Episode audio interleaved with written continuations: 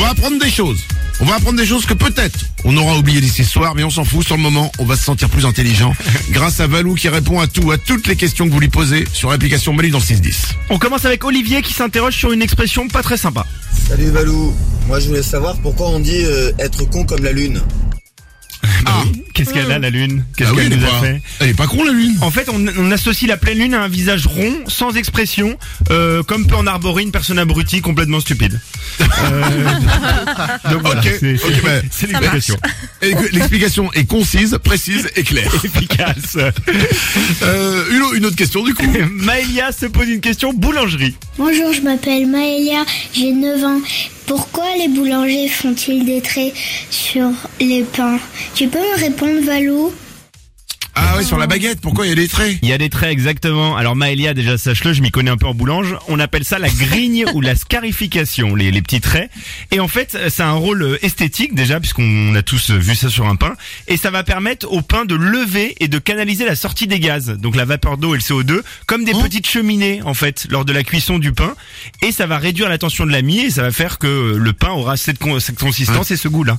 Attends, tu veux dire que on fait une petite fente pour libérer les gaz Mais c'est le principe du, du cul Bah, exactement, Manu. Merci Manu. Sinon, mais tu, Bah, je crois vous en pas, prie. tu crois pas si bien dire Parce que sinon, la croûte du pain se déchirerait de façon anarchique s'il y Eh avait ben rien voilà. pour évacuer les gaz. Eh ben ça s'appelle des hémorroïdes. Donc vraiment, on est vraiment pile dedans. Ah non, non, non. Ah bah, tu peux pas. Jusqu'au Alors. bout du bout, tu vas. hein, quand même. Absolument. Ouais. Une dernière info. On finit par une question passionnante de Flo sur nos origines. J'aurais voulu savoir de où venaient les noms de famille. Par exemple, Monsieur Dupont.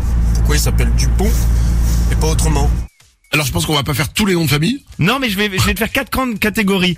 En fait, euh, les, les- au début, il y avait que des prénoms. On, au début, les gens ne portaient que des prénoms. Et puis, avec l'augmentation de la population, quand il y avait euh, quatre Martins dans un village, il fallait les distinguer. Donc, on a commencé à donner des surnoms.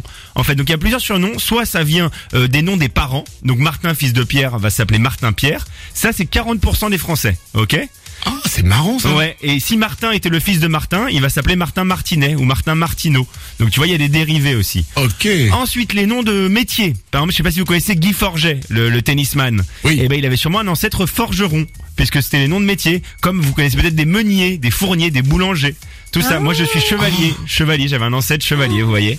Oh, là, et t'as- tu sais qui c'est Ton ancêtre chevalier Non, non, du coup, non. C'est Mm. très, Ah, très- ah, essaye de rechercher. ah, bon, le, le prends pas mal, mais à mon avis, c'était pas le meilleur. J'ai d'autres choses, à- j'ai d'autres choses à faire. Euh, Il y avait deux autres euh, explications. Les sobriquets, le grand, le blond ou le sage. Donc tu vois, c'est des gens euh, en fonction de leur comportement, de leurs caractéristiques. Donc monsieur et madame le con, c'est vraiment qu'au départ, il y a un con, quoi.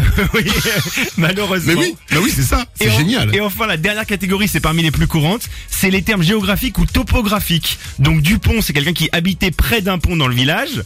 Euh, de Oh. la Porte, quelqu'un qui était près d'une porte fortifiée du village. Euh, ou ensuite les origines Guy Savoie, le chef de cuisine Guy Savoie, il venait de Savoie. Waouh. Ouais. Alors ils sont pas fait chier là, hein, vraiment. c'est- Non, ils sont divants. Alors lui, vraiment, il a rien. Bon bah, et, pff, ouais, et- et sa voix. il- Non, mais tu vois, chaque nom a une explication. C'est Eh ben, c'est passionnant. vachement bien. Ouais, j'aime Alors là, et comme tu l'as dit, c'était passionnant. Quand t'as dit que ça allait être passionnant, j'ai eu un doute. Ouais, j'ai- j'ai mais vu. pour une fois, tu sais quoi, tu nous as pas menti. Ah, bah, cool. Manu dans le 6-10. Nous on veut Manu dans le 6-10 tous les matins sur énergie.